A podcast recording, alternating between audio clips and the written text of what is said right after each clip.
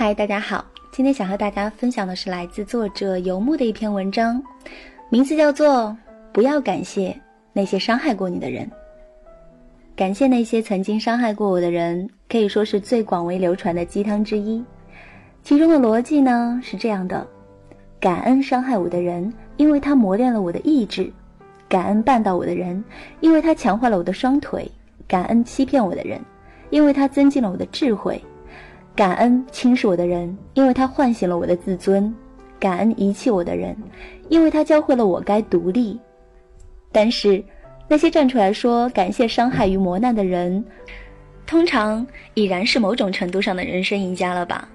为了表现自己的大度和宽容，也许还可以顺便嘚瑟一下呢。他们当然乐于动动嘴皮子去熬这么一大碗喜闻乐见的鸡汤喽。可是，千万别忘了。在他们背后是无数受伤后难以愈合的心灵和因伤害跌入低谷的人生啊！中学的时候呢，我也曾把信乐团《海阔天空》里的歌词当作签名。冷漠的人，谢谢你们曾经看清我，让我不低头，更精彩的活。但我总是憋足了一口气，想做得更好，给那些轻视自己的人看。然而，现实啊，不是青春励志剧，啊。往往无法得偿所愿。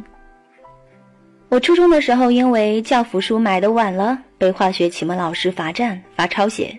虽然下定决心一定要好好争一口气，但仍抵不住内心的反感。从此，化学成绩一落千丈，竟然成了我中学几年的短板。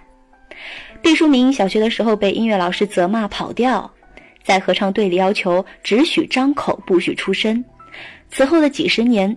毕淑敏都无法唱歌，甚至惧怕在众人面前发言。他形容说：“伤痕直到数年以后仍然冒着焦糊的青烟。”如果说孩子难以有自我治愈排解的能力，而且成人对孩子的伤害往往是无心的，那成人之间的伤害则常常伴随着利益和自私，造成的后果更加触目惊心了。有一个演员被小三之后，面对冷漠的情人和窘迫的生活，承受不住压力跳楼身亡；老舍被迫害投湖自尽。且不说名人，也不说大事，就身边的朋友来说，也少不了一两个在遭遇感情背叛后自暴自弃的，和替人背黑锅后在职场举步维艰的。以前有一个朋友，被女友提出分手之后，茶饭不思啊。两个月瘦了三十斤，憔悴不堪。即使后来振作起来，也落下了肠胃病，而且性格也从乐观变得有些消极。其实我的好友菜菜写过一篇文章，说感谢失恋给了我重生的机会，但我通篇读下来，并没有看到这次失恋有什么值得感谢的地方。真正带给他重生的是他察觉到自己存在的问题。所以，这也印证了我开头的观点：喜欢熬这碗感恩鸡汤的人，大多是一定程度上的赢家了。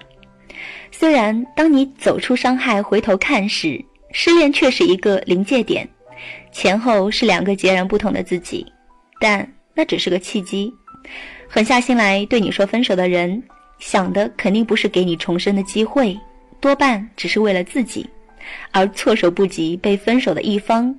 第一时间感受到的也只是痛苦罢了。一个不小心，这个临界点就能变成你的万丈深渊。但即使这只是个契机，因为想争口气给那些伤害你的人看，所以变得努力，变得更好。那些伤害自己的人，是不是也确实有值得感谢的地方呢？不好意思，我还是觉得没什么可谢的。伤害本身并没有任何正面意义啊，让它变得有意义的是你的坚强。伤害你的人也从来没有想过让你成长，真正让你成长的是你的反思和选择。所以遭受伤害后，先检视内在，反思自身，并重新评估别人施加的评价和伤害，做出更适合自己的选择吧。和我互动的朋友可以关注我的新浪微博“书杰案”或者是微信公众平台“梅代生活馆”。很多朋友想让我公布一下自己的个人微信号。那我将会在我的微信公众平台公布给大家。我是小叔，下期见。